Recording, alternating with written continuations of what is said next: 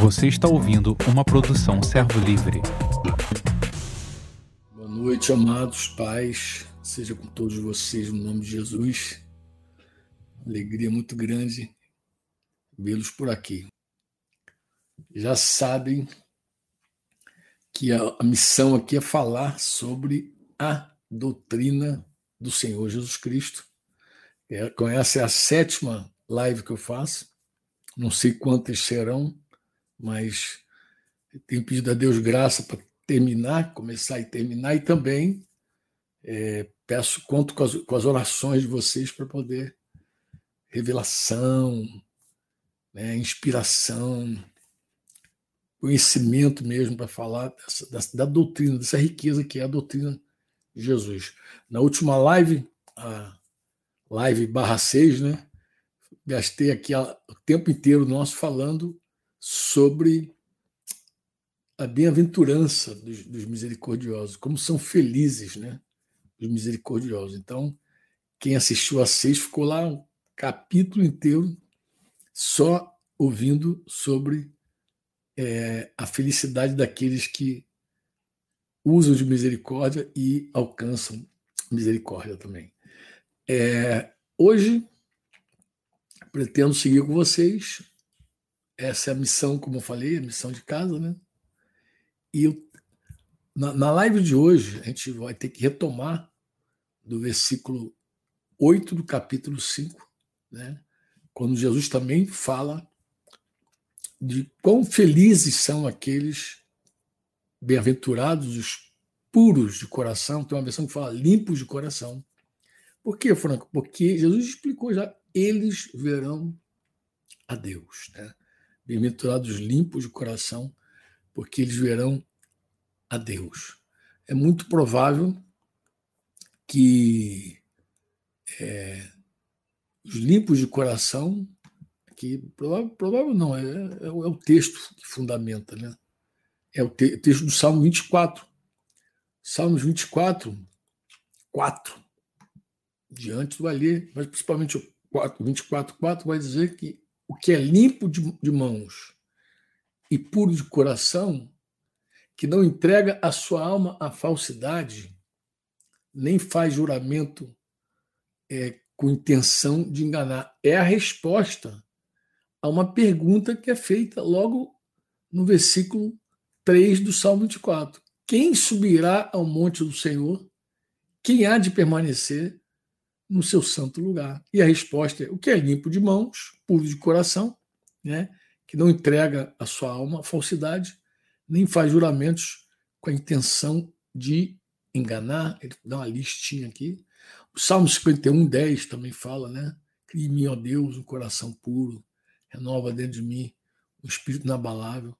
E aqui estamos com Mateus 5,8 falando dessa felicidade. E diz que vai ver o Senhor, vai ver a Deus. Né? E eu já perdi as contas, irmãos. Não sei quantas vezes Deus me confrontou revelando a impureza, a sujeira no meu coração. Não sei, já perdi as contas, de verdade, não sei quantas vezes Deus, inúmeras vezes, Deus me confrontar e me mostrar algo que está dentro do meu espírito, dentro do meu coração, que eu, de verdade, não. não não é legal, não é agradável, mas eu sei que é necessário, né? Eu houve um tempo da minha vida que eu de contínuo repetia essa oração. Todos os dias eu fazia essa oração. Foi a primeira disciplina que eu recebi na minha vida. Canequinha nova da prof, lá do Pilates, Fernando. Eu repetia essa oração do Salmo 51, 10 todo dia. Falava: Cria em mim, ó Deus, um coração puro. E pedir a Deus também, renova dentro de mim um espírito inabalável. Naquele momento estava muito claro para mim que eu não apenas tinha um coração impuro, mas também que eu tinha um espírito inabalável, abalável, perdoa. Ele era abalável. eu, eu, eu era muito fraco por dentro de mim. Né? Embora, às vezes, forte por fora, fraco, muito débil por dentro. Então, eu falo assim, oh, tem misericórdia de mim. Dá um coração puro e renova dentro de mim um espírito inabalável. Já era um, um, cara que liderava outras pessoas, que apacentava outras pessoas, que guiava outras pessoas à vontade de Deus. E eu já estava também cansado dos meus pecados, que estavam ocultos às pessoas, em algum momento até oculto a mim. Né? Nem considerava tanto, mas, é, embora nunca, tinha, nunca fui confrontado assim como Davi foi diretamente no pecado, eu acabei me inspirando nessa oração, na oração de Davi, em busca de que um coração que de fato agradasse ao Senhor. Eu sei que em geral a gente diz assim, é, ah, Franco, eu recebi um novo coração do Pai, coração regenerado. É verdade, Deus te deu, mas a gente deixa ele ser contaminado, deixa ele se contaminar. Eu não sei como é que esse negócio funciona. Eu sei que Paulo, escrevendo lá aos Coríntios, ele vai dizer que, tendo tais promessas, purifiquemos-nos de toda a impureza, tanto da carne quanto do espírito. Então, a impureza fica impregnada, né? Fica impregnada. E eu é, sabia do seguinte: eu podia impressionar as pessoas. Eu sabia que as pessoas me olhavam para mim e me achavam assim: pô, esse cara é santo. Franco não é santo. é um franco santo. Um santo franco mas eu sabia que podia impressionar, mas dentro de mim eu sabia que algo estava errado. E chegou um momento que eu não conseguia mais me suportar. Fiquei, falei, você é um cara insuportável, Franco, eu não te suporto mais. Nós temos uma playlist com algumas canções que rola. Essa playlist está no, no Spotify e rola é, chama-se playlist é do Servo Livre, acho que é isso, Servo Livre barra Rafael, Rafael PH, meu genro lá que começou a montar. E, claro, combinei com ele lá as minhas prediletas também, né? É do Servo Livre, eu falei, então, tem que entrar nesse negócio aí. E tem duas canções de um, um rapaz chamado Jefferson Pilar. Eu falo rapaz porque eu já sou vovozão, né? Mas é Jefferson Pilar, ele tem duas canções. Uma é Cansei de Mim, Está nessa playlist. Cansei de mim. Se você nunca ouviu, recomendo. Eu, eu toquei essas duas canções para um querido, um pastor chileno chamado Javier Baureira. Falei, Javier, vou te, vou te mostrar duas canções aqui em português. Nós estávamos tocando um tema, um assunto. Eu falei, uma é uma canção do Jefferson Pilar, Cansei de Mim, e a outra é Eu Vilão. Essa aqui, então, eu, quando eu começo a ouvir Eu Vilão, fique, como diz o Flecheira, fica em loop, né? Eu sei que alguém vai dizer assim, Franco, é pelo sangue de Jesus, irmão. Eu estou certo disso, amado. Eu estou seguro que é pelo sangue de Jesus. Eu sei que é pelo sangue. Né? Agora, se é pelo sangue, irmão, por que então que nós ocultamos os pecados? Se é pelo sangue de Jesus? Porque se é realmente pelo sangue, eu creio que é pelo sangue, por que então a gente coloca a máscara da hipocrisia e fica tentando enganar as pessoas sobre questões que estão muito claras já para nós? Né? Porque é, uma das vezes, muito curioso dizer isso, uma das vezes que nós vemos assim claramente o sangue de Jesus operando na purificação do pecado, o ambiente não é trevas, o ambiente é luz. Não é um ambiente de mentira, de engano, de fingimento. É 1 João 1, 7. João vai dizer, o apóstolo vai dizer, falando sobre a importância de, dessa purificação operada pelo sangue de Jesus. Se, porém, andarmos na luz, como ele está na luz, mantemos comunhão uns com os outros. A luz promove duas coisas maravilhosas: a comunhão entre os irmãos, comunhão, e a purificação dos nossos pecados. Ele vai dizer a comunhão uns com os outros. O sangue de Jesus, seu filho, nos purifica de todo pecado. Então, a, a luz é o ambiente onde a comunhão é verdadeira, é genuína, e, obviamente, o sangue opera nesse ambiente de luz. Por isso que a, a Escritura nos anima a confessar os nossos pecados uns aos outros, a orar uns pelos outros. Claro, tem que confessar, é o ambiente da luz. Né?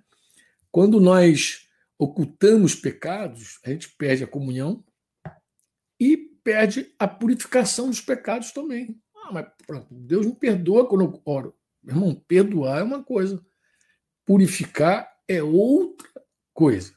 São duas coisas distintas. Existe um, um livro, um livreto, se você não tem, até te dou de presente. Chama-se Perdão e Purificação. Ali eu procuro explicar a diferença de você alcançar o perdão e alcançar a purificação. Nesse tempo que eu estou me referindo aqui dos confrontos de Deus, eu não tinha dúvida do perdão de Deus. Só que eu estava cansado de mim, eu queria ser purificado, eu não queria só ficar perdoado, perdoado, perdoado. Eu queria parar com aquela macaquice toda. O Senhor me ajuda a sair desse buraco. As declarações evangélicas sempre me causam assim, um certo constrangimento. Né? Quando essas declarações, essas confissões, não são acompanhadas de uma ação, pela ação prática. Parece que a fé é uma palavra sem prática. Eu creio de todo o coração, mano, que quando nós obedecemos, como Abraão obedeceu, nós revelamos de verdade, manifestamos de verdade o que é a fé, mas apenas quando nós obedecemos. Quando nós obedecemos a Deus, estamos fazendo em fé. A nossa obediência não é alguma coisa sem vida, legalista. Não é isso, não. Não tem nada a ver com isso. A nossa obediência é por fé. Né? Romanos 16, 26, Yuri, se estiver aí pilotando e quiser colocar para a galera, vai dizer que agora se tornou manifesto e foi dado a conhecer por meio das escrituras proféticas segundo o mandamento de Deus eterno, para obediência por fé. A obediência é por fé entre todas as nações. Isso está no final do livro de Romanos e no início de Romanos, Paulo também fala sobre a obediência por fé. Quando a gente identifica alguma coisa dentro de nós, que algo está errado, que algo está sujo, que alguma coisa não está de acordo com o caráter de Jesus, com a luz de Deus, o correto, irmãos, é o quê? É obedecer ao Senhor. Mas como, Franco? Reconhecendo e confessando o pecado. A palavra confessar é homologar. Nós concordamos com aquilo que o Espírito Santo está nos mostrando. A confissão do pecado não é resultado de um autoexame. Isso não vai te levar a lugar nenhum. A confissão de pecado resultado de uma luz de Deus dentro de nós, a luz de Deus dentro de nós, revelando confrontando. A verdade, a palavra vindo assim, igual a espada, e separando espírito e alma, intenções de, de pensamentos, e aí quando ela corta assim, você fica convencido de, cara, isso está errado. Aí, a partir dessa, dessa coisa que você diz assim, não, isso não é legal, isso não está de acordo com a vontade do papai. Então, o próximo passo é o quê? Reconhecer e confessar esse pecado. Traz luz. É aquilo que está oculto vai perder força. Tá? Inclusive, nós não podemos, como eu disse, experimentar a purificação sem reconhecer que nós necessitamos dessa purificação. A gente precisa orar. Mencionei aqui Davi no Salmo 51, 10. Cria em mim, ó Deus, o coração puro. Como é que eu eu penso que Davi chegou à conclusão. Ele, ele, ele viu que o coração dele não era puro. Ele viu, talvez, sonda-me, Senhor, vê se há em mim algum caminho. Mas ele viu, aquele caso de Betseba arrebentou com ele, ele viu. Né? Ele estava arrependido do pecado dele. Ele implorou a Deus, não apenas por perdão, mas ele pediu a Deus um coração diferente, mudado. Ele pediu a Deus um coração puro. Foi esse Davi, assim, tanto me inspira, Davi é uma inspiração para todos nós, porque é um cara da lei, mas que viveu mais na graça do que muita gente que está na graça. Ele orou assim também no Salmo 19, 13. Salmo 19, 13, Yuri, vai dizer assim: da soberba guarda o teu servo. Ó, da soberba guarda o teu servo, que ela não me domine. outra impureza. Soberba é um negócio doido. Não me domine. Então serei irrepreensível. Ó, eu serei irrepreensível e ficarei livre de grande transgressão. Impressionante é, que a gente lembra que os presbíteros devem ser homens irrepreensíveis. Mas como um presbítero ser irrepreensível? Primeiro tem que ser guardado da soberba. Por isso que Paulo diz não impor as mãos precipitadamente sobre ninguém para que ele não fique soberbo, né?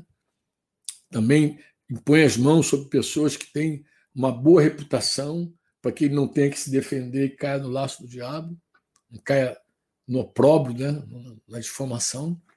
E o versículo 12, Yuri, se você quiser colocar aí também no Salmo 19, é, ele vai fazer uma pergunta. Ele vai fazer uma pergunta. Daí a oração do versículo 3. Ele vai dizer assim: quem há que possa discernir as próprias faltas? Foi aquilo que eu falei. Quem é que... Não é um autoexame. Ele vai dizer assim: absolve-me, perdoa-me das que me são ocultas. Isso está no versículo 12 do Salmo 19 e o 13. Então ele vai completar dizendo: da soberba guarda o teu servo. Também no Salmo 90, já que a gente está falando de Salmo, eu não digo de Salmo, vamos Salmo de já aí direto. Salmo 90, versículo 8, ele vai dizer assim: Puseste as nossas iniquidades diante de ti, e sob a luz do teu rosto os nossos pecados ocultos. Eu estava pensando assim, refletindo um pouquinho, antes de, de vir para cá, conversar com vocês, falar com vocês, assim, tem, é, a gente cai no engano e pensa que a gente pode fazer algo que não está diante de Deus. Deus conhece profundo o nosso coração. Será que Deus não vê quando a mulher está passando um batom na boca, uma maquiagem no rosto, que não é para o amado dela? Que ela, no fundo, não quer ser visto pelo amado? Pelo esposo, se ela é uma mulher casada? Será que, será que Deus não vê uma intenção que está por trás é, de um homem casado quando ele se comporta de forma inadequada com uma pessoa que não é a esposa dele? Deus vê tudo. Deus vê tudo. Eclesiastes 12, versículo 14. Vê lá, Yuri. O sábio disse assim: porque Deus há de trazer o juízo, a juízo, perdão, todas as, as obras, até as que estão escondidas, quer sejam boas, quer sejam mais. Então é muito importante nós entendermos esse princípio de que do reconhecimento, que somente podemos ser curados quando reconhecemos que estamos enfermos. Só podemos ser purificados quando nós vemos que estamos sujos. Não há reconhecimento, irmão. Quando a soberba impera. Acho que é por isso que Davi falou: Senhor, me guarda a soberba. Por quê? Porque a soberba cega. Ela, ela, ela é o suporte de um ídolo muito cultuado no nosso jeito, é a autoimagem. A autoimagem é sustentada pela nossa soberba, pelo nosso orgulho. Né? Eu, eu lembro que uma, uma, vez, no término de uma, de, uma, de uma reunião dessa da igreja, que a gente chama de culto, né? E era costume lá daqueles irmãos, lá daquele, daquela, daquele grupo, que o pastor se dirigia à porta do prédio que a gente chama de igreja. Prédio chamado igreja, a gente não chama, né? Mas a maioria chama. Bem, e lá, juntamente com o pastor, eu fiquei lá no local lá, para me despedir dos irmãos. Né? E passou um homem por mim, e ele falou assim para mim: Olha, pastor, tudo que eu ouvi nessa noite foi Deus me falando direto ao coração. Eu, eu só não fui à frente para atender ao teu convite, teu apelo, porque não ficaria bem para um crente, falou assim, aceitar um convite desse que nem você fez, o arrependimento. Chamou as pessoas para se arrepender. E ele terminou dizendo: o senhor sabe como são as coisas, né? O senhor sabe. Eu sei, cara. Sinceramente, não sei, cara. Eu não entendo. Verdade. Eu até é, ouvi o irmão, não desprezei ele, não, quis julgar, mas nem julgar, nem entrar no mérito do, do, da questão dele, mas eu não entendo. O que, que eu não entendo, Franco? Eu não entendo Como é que alguém deseja ser curado e liberto sem reconhecer publicamente que está doente ou cativo? Vai ter que dar uma de general na mão, lá, mergulhar sete vezes no Rio Jordão. Ele o diga, né?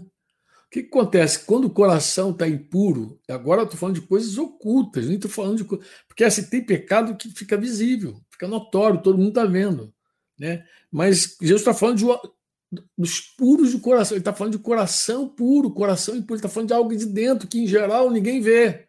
Tem pecado que, se você não confessar, ninguém vai saber. Inveja. Já tentou confessar? Você já ouviu alguém confessando inveja? Inveja é um pecado que, se você não confessar, quem vai saber que você é invejoso?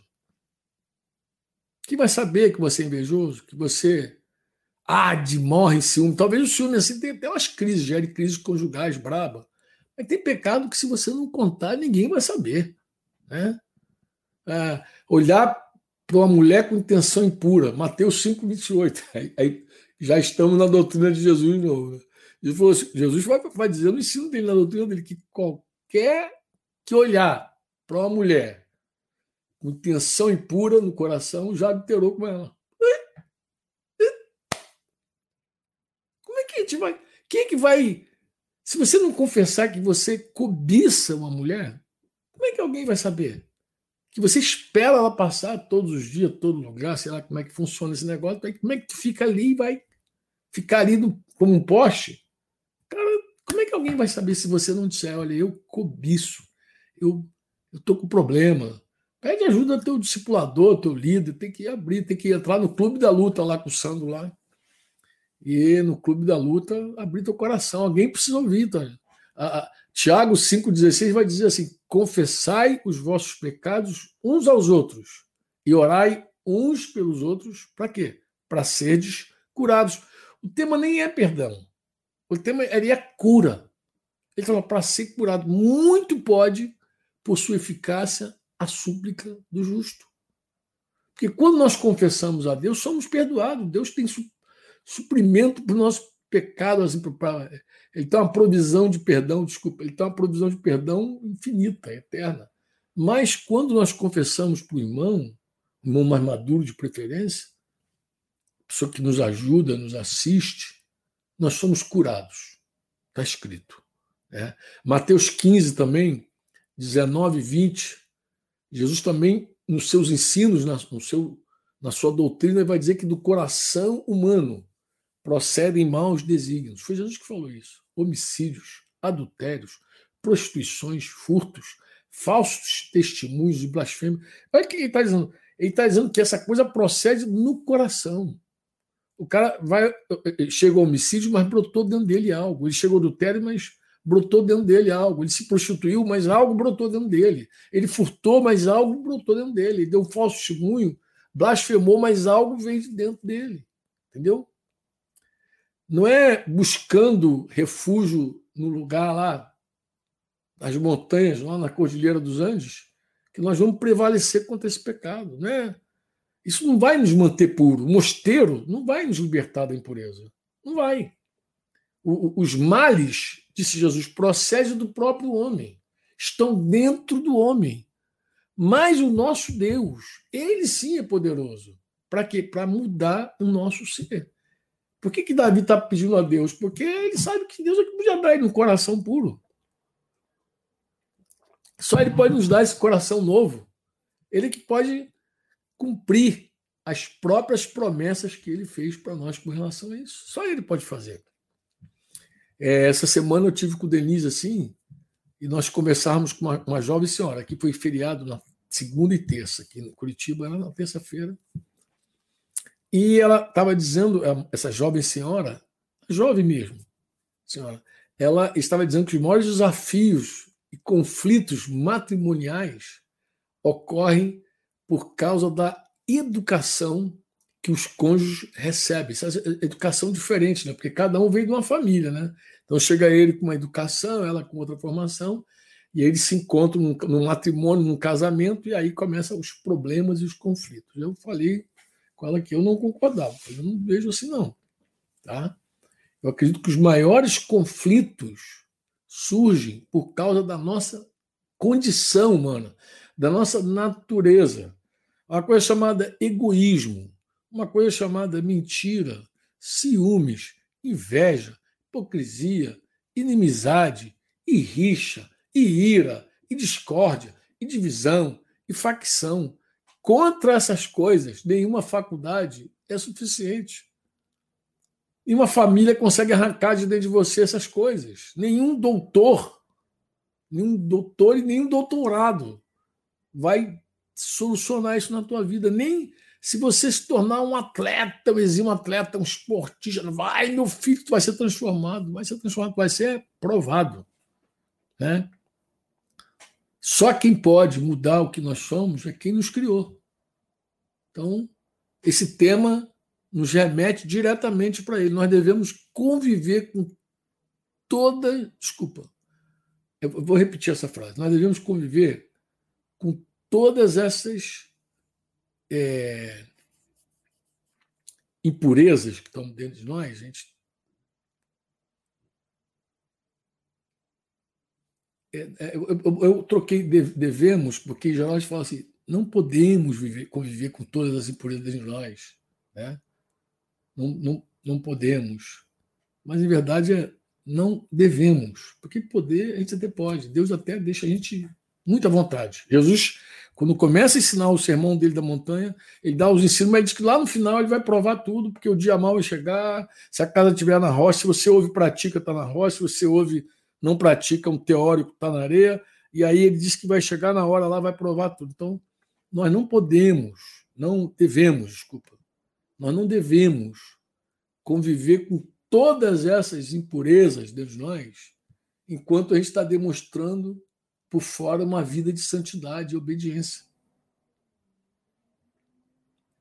A, a graça do Senhor, irmão, ela anda lado a lado com a verdade. Não dá para você separar as duas coisas. Graça, agora, verdade, não, amado. Graça e verdade são como amor e luz.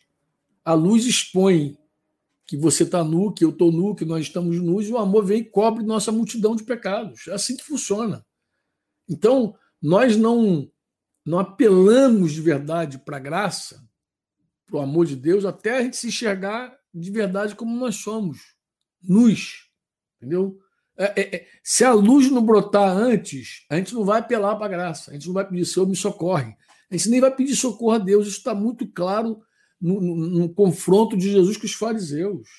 Ele falou: quem precisa de médico é quem está doente. Eu vim para os doentes. Poxa, misericórdia está aí. Quem é que estava são ali com ele? Ninguém, todo mundo pereba. Mas alguns enxergam, outros não.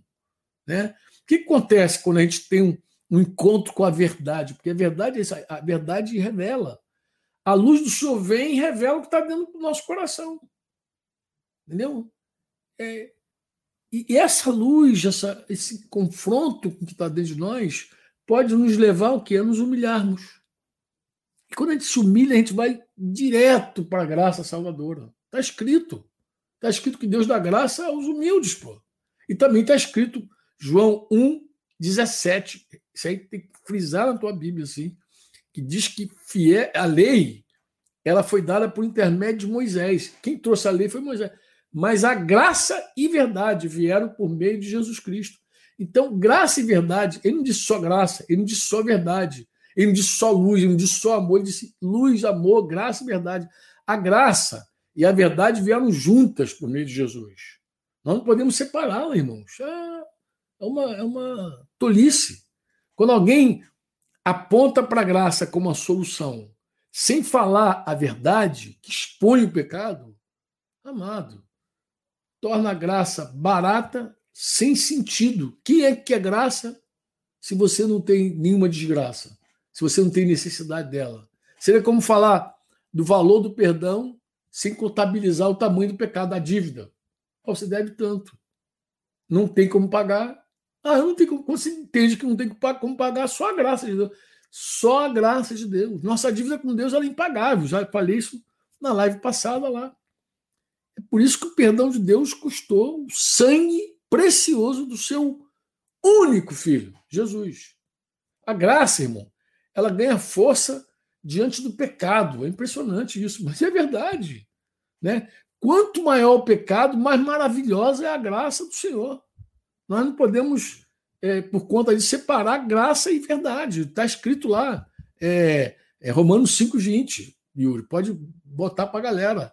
Porque quando a lei veio, a ofensa ela ganhou forma, grande. Mas onde abundou o pecado, superabundou a graça. Entendeu? Por que, que Jesus falou assim? Os puros verão a Deus. Foi Jesus que falou isso. Mas isso, o profeta Isaías, inspirado pelo Espírito Santo, escreveu no capítulo 33, versículo 14 até o versículo 17 de Isaías. Ele vai dizer que os pecadores em Sião se assombram, o tremor se apodera dos ímpios. E eles perguntam, perguntaram, né? Quem dentre nós habitará com fogo devorador? Quem dentre nós habitará com as chamas eternas? Aí ele vai responder: O Senhor dizendo, o que anda em justiça e fala o que é reto. As nossas impurezas não é só cobiçar a mulher do próximo. Muitas vezes tem muita mentira dentro de nós, tem muito engano dentro de nós. Né? A, a tua impureza não é só quando fala de sexo. Né? Tem muita gente falando coisa torta, que não é reta. O que despreza o ganho de opressão. Olha aí. O que com gesto de mão recusa aceitar suborno. O que tapa os ouvidos para não ouvir falar de homicídios. Por favor, ouve essa. O que tapa os ouvidos para não ouvir falar de homicídio. Tem gente que tem um ouvido aberto para ouvir só coisa ruim para na frente da televisão e só, só acumula notícia, notícia, notícia e só coisa porcaria. Fecha os olhos para não ver o mal. Tem gente que curte, faz questão de ver a coisa ruim. Esse habitará nas alturas. Por que, que tu acha que, que é importante não ouvir e não ver? Eu vou te falar por quê. Porque essas coisas te fazem mal. Essas coisas te debilitam. Entendeu? Essas coisas te debilitam, elas fazem mal. O texto vai dizer ainda.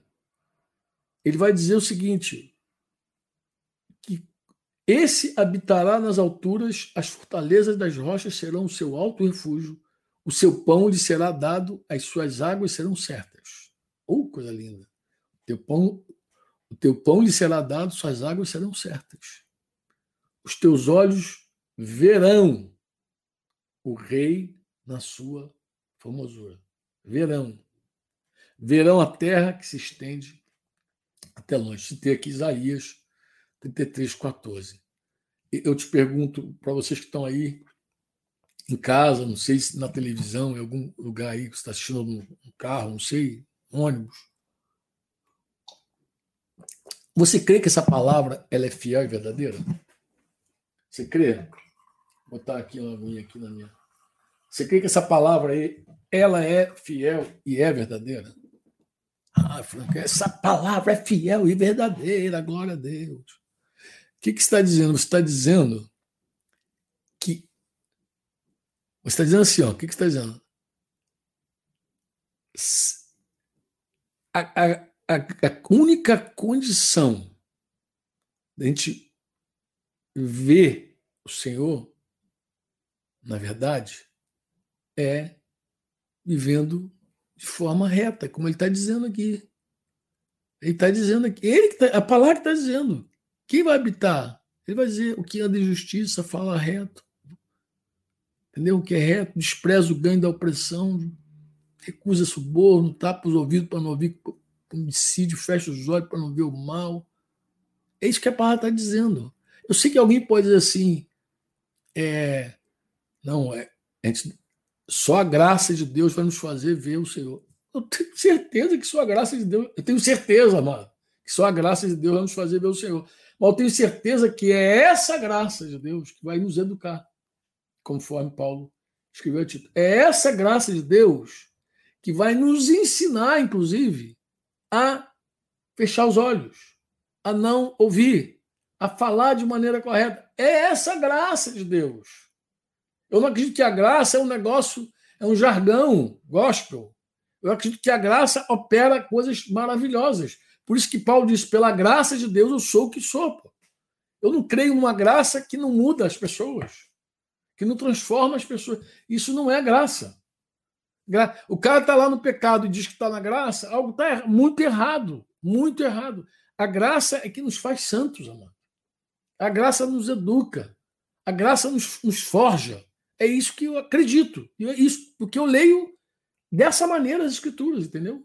Eu não consigo pensar numa graça que toca a vida da pessoa e o cara segue sendo mundano do mesmo jeito. Então, eu acredito que quando faltar essa graça, além de a gente ficar cego e não ver o Senhor,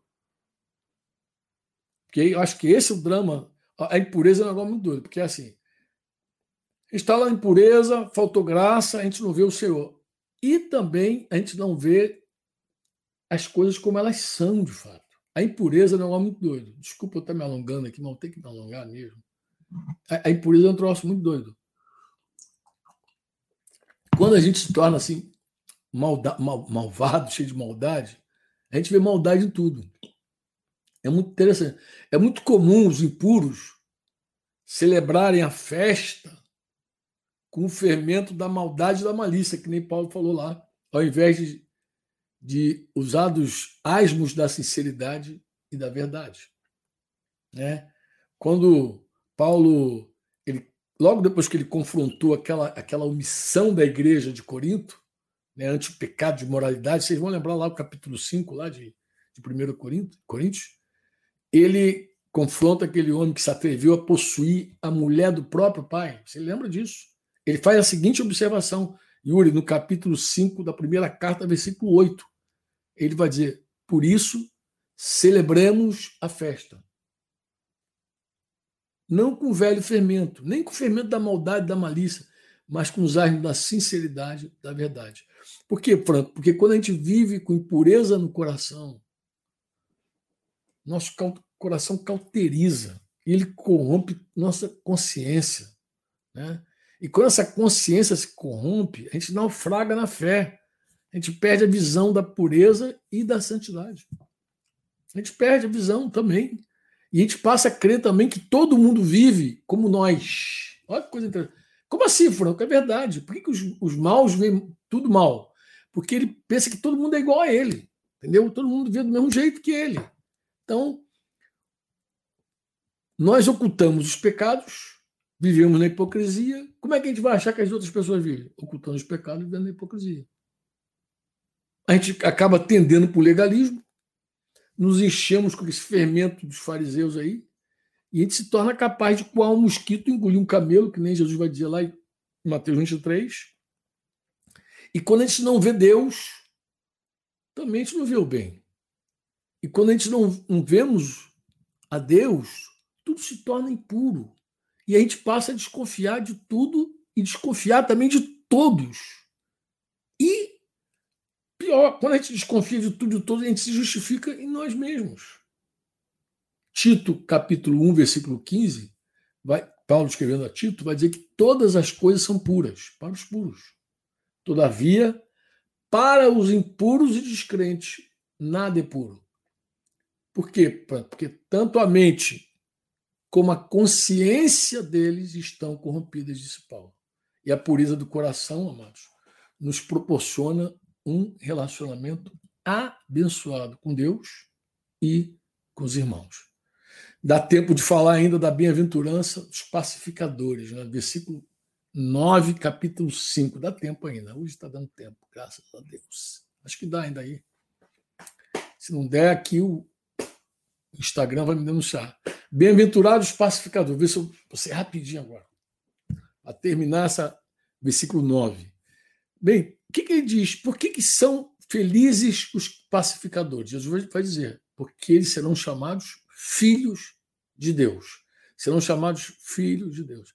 Vamos lá, o que é um pacificador, Franco? Pacificador, tu pode ler pacificador no contexto mundano, do mundo, mas você pode ir para a palavra e descobrir o que é um pacificador à luz da palavra. Porque, amado, não adianta pegar uma palavra, não, vou ver a etimologia, ver a raiz, mas tem que ver dentro da, a, a palavra dentro da palavra. Como é que a palavra se explica dentro da palavra? A palavra explica tudo. A própria palavra de Deus vai dizer o que é um pacificador. É alguém que está cheio da paz de Deus, óbvio. Recebeu a paz. Mas ninguém pode pacificar um coração que está em guerra. Concorda comigo? Desculpa, deixa eu colocar essa frase melhor. Ninguém é capaz de pacificar uma outra pessoa quando o seu próprio coração está em guerra. Concorda ou não concorda? Né? Se teu coração está cheio de conflito, como é que tu vai pacificar uma outra pessoa? O pacificador não é um diplomata, mano. Não é um diplomata, não está ali. Não. Jesus mesmo disse, Jesus é o, é o príncipe da paz, Mateus 10, 34, 36, ele vai dizer que ele trouxe espada. E você conhece algum pacificador maior do que Jesus? E ia dizer, como é que ele trouxe espada e veio pacificar?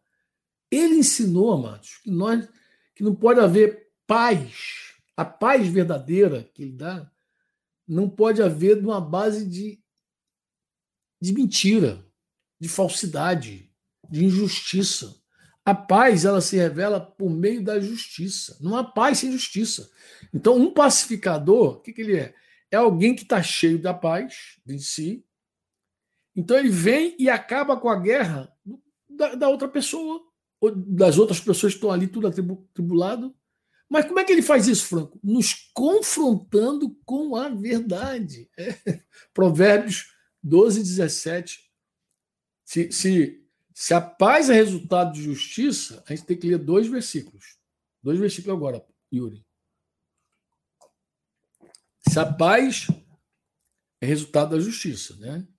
A gente tem que ver dois versículos. Primeiro, Provérbios 12, 17 que diz que o que fala a verdade manifesta a justiça.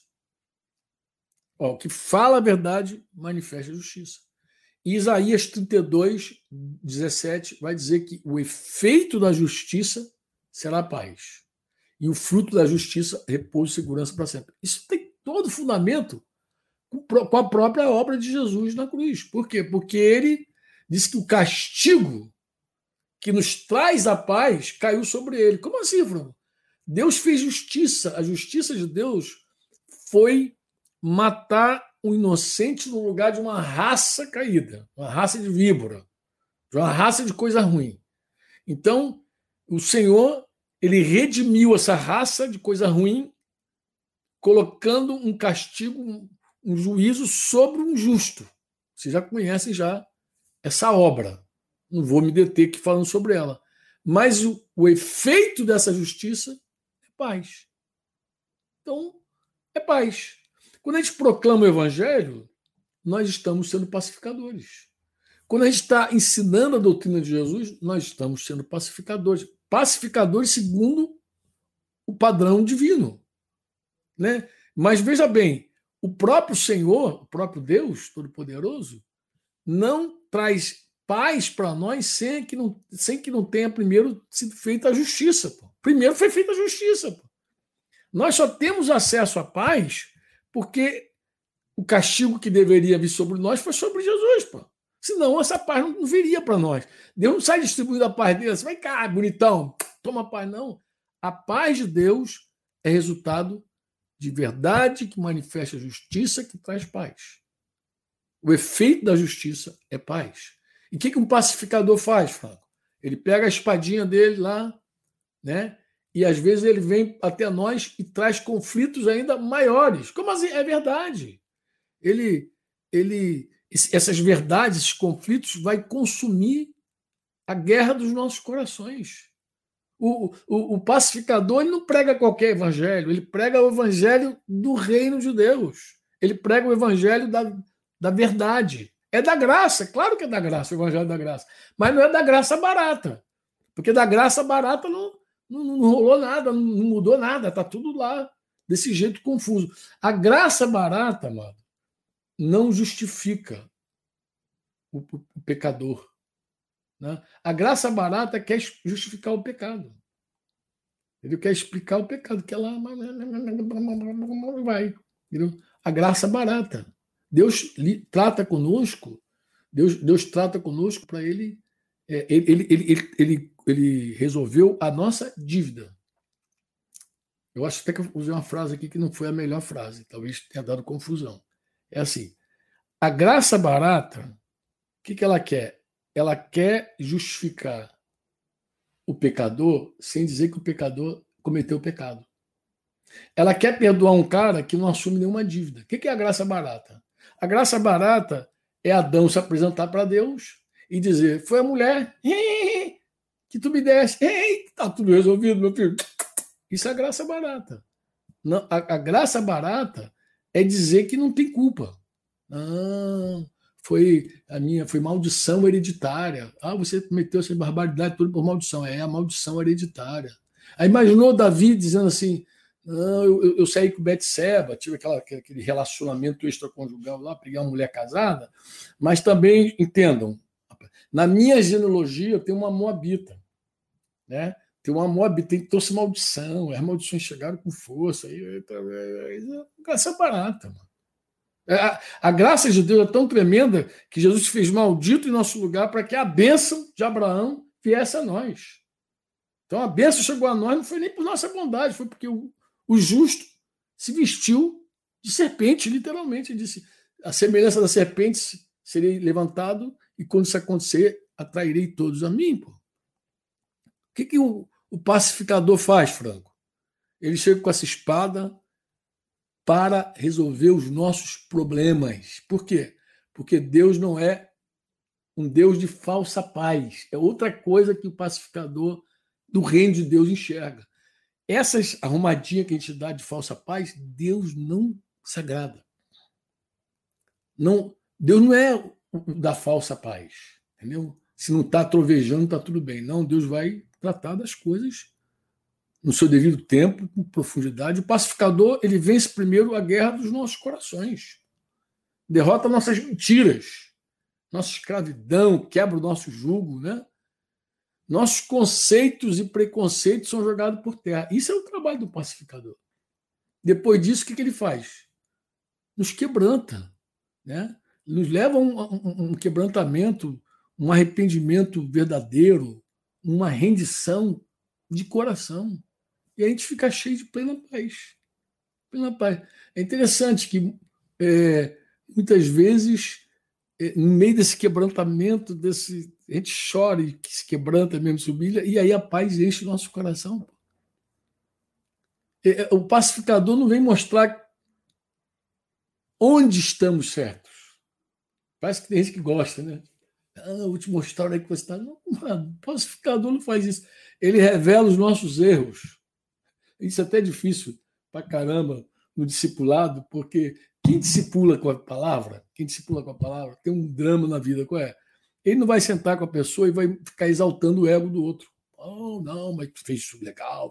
Pode até considerar as coisas, os caminhos que a pessoa andou que foi legal. Mas ele vai, em geral, bater no erro. E aí cria-se um problema sério no discipulado. Qual é o problema? É assim: quando você discipula um homem, ele diz assim: você é feminista, você está dando razão para a mulher, seu feminista. Ele vai achar que você é contra ele o tempo inteiro.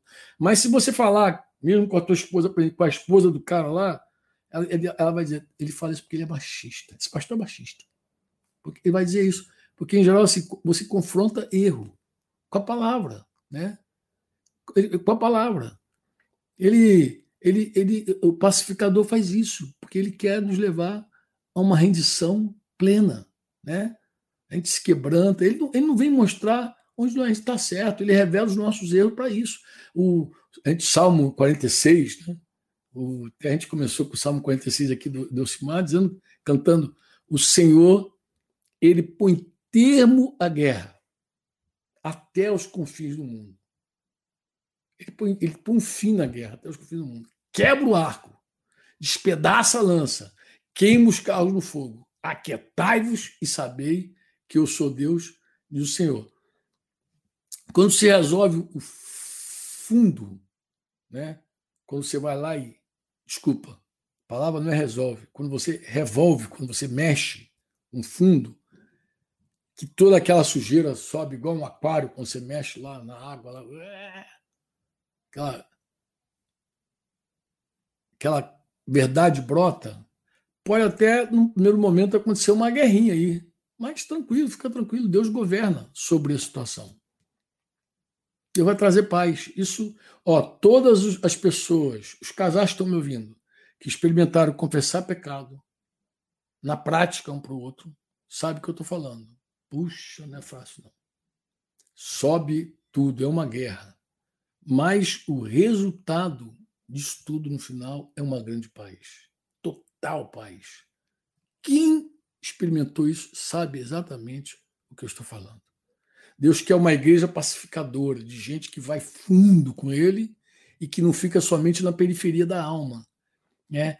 Deus quer uma igreja que rasga o coração e não as vestes. Né? Um povo que conquista a paz e vence suas próprias guerras interiores. Não teme puxar a espada também, não. A espada da verdade que corta, inclusive, dos dois lados mesmo. Corta aqui, corta aí, para confrontar o pecado.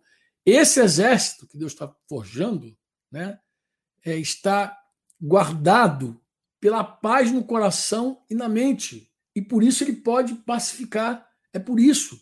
Quando Paulo escreve aos Filipenses lá, ele vai dizer uma coisa interessante no capítulo 4, versículo 6, ele vai, ele vai dar uma receita para os ansiosos lá, todos os ansiosos, para mim, para você, para todos nós.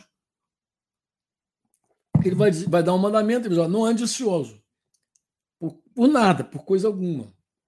Mas você deve fazer o seguinte: ele vai com a receita. Sejam conhecidas diante de Deus as vossas petições. Fala com Deus da tua necessidade. Como é que tu faz isso? Pela oração, pela súplica. Ah, outra coisa, agradece, ele vai dizer, com ações de graças. Não, não chega só para pedir. E ele fala que a resposta a essa súplica, a essa oração, com agradecimento, é a paz. A paz de Deus que excede todo entendimento, guardará os vossos corações e as vossas mentes em Cristo Jesus. Olha, por que eu estou dando essa nota? Porque a maior guerra que pode haver no interior de alguém é a ansiedade. Então, de repente, tem alguém me ouvindo agora, diz, não, esse tema aí não me toca. Eu sou um pacificador, estou tranquilão, estou em paz. Não, mano, deixa eu dizer para você, o que, que te rouba a tua paz? A tua ansiedade.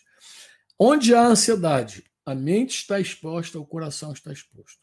Só a paz de Deus é capaz de guardar mente e guardar coração. É impressionante quando alguém decide confiar em Deus, decide se entregar a Deus, decide realmente, não, ó, eu vou me render a Deus, entendeu?